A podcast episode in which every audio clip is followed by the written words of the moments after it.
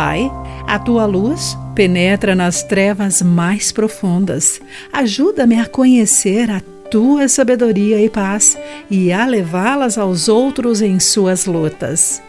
Olá, querido amigo do Pão Diário, que bom que você está aí para acompanhar a nossa mensagem do dia. Hoje o texto é de Win Kohler, com o título Instrumentos de Paz. Ao eclodir a Primeira Guerra Mundial em 1914, um estadista declarou: As lâmpadas estão se apagando por toda a Europa. Não as veremos acesas novamente em nossa vida. Ele acertou, pois ao findar essa guerra que acabaria com todas as outras, cerca de 20 milhões haviam morrido e 21 milhões sido feridos.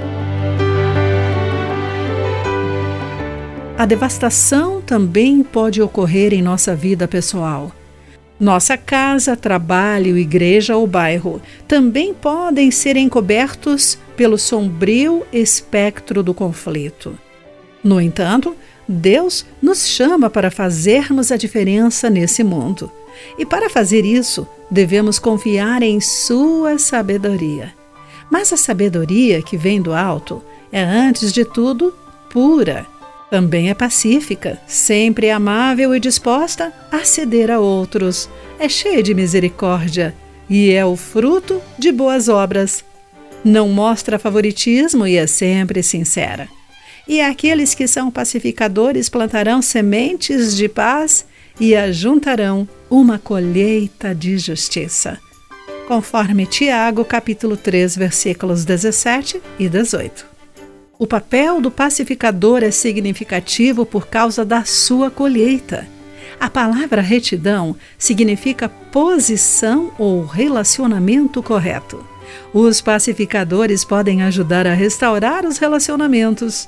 Não é de admirar que Jesus tenha dito: Felizes os que promovem a paz, pois serão chamados filhos de Deus.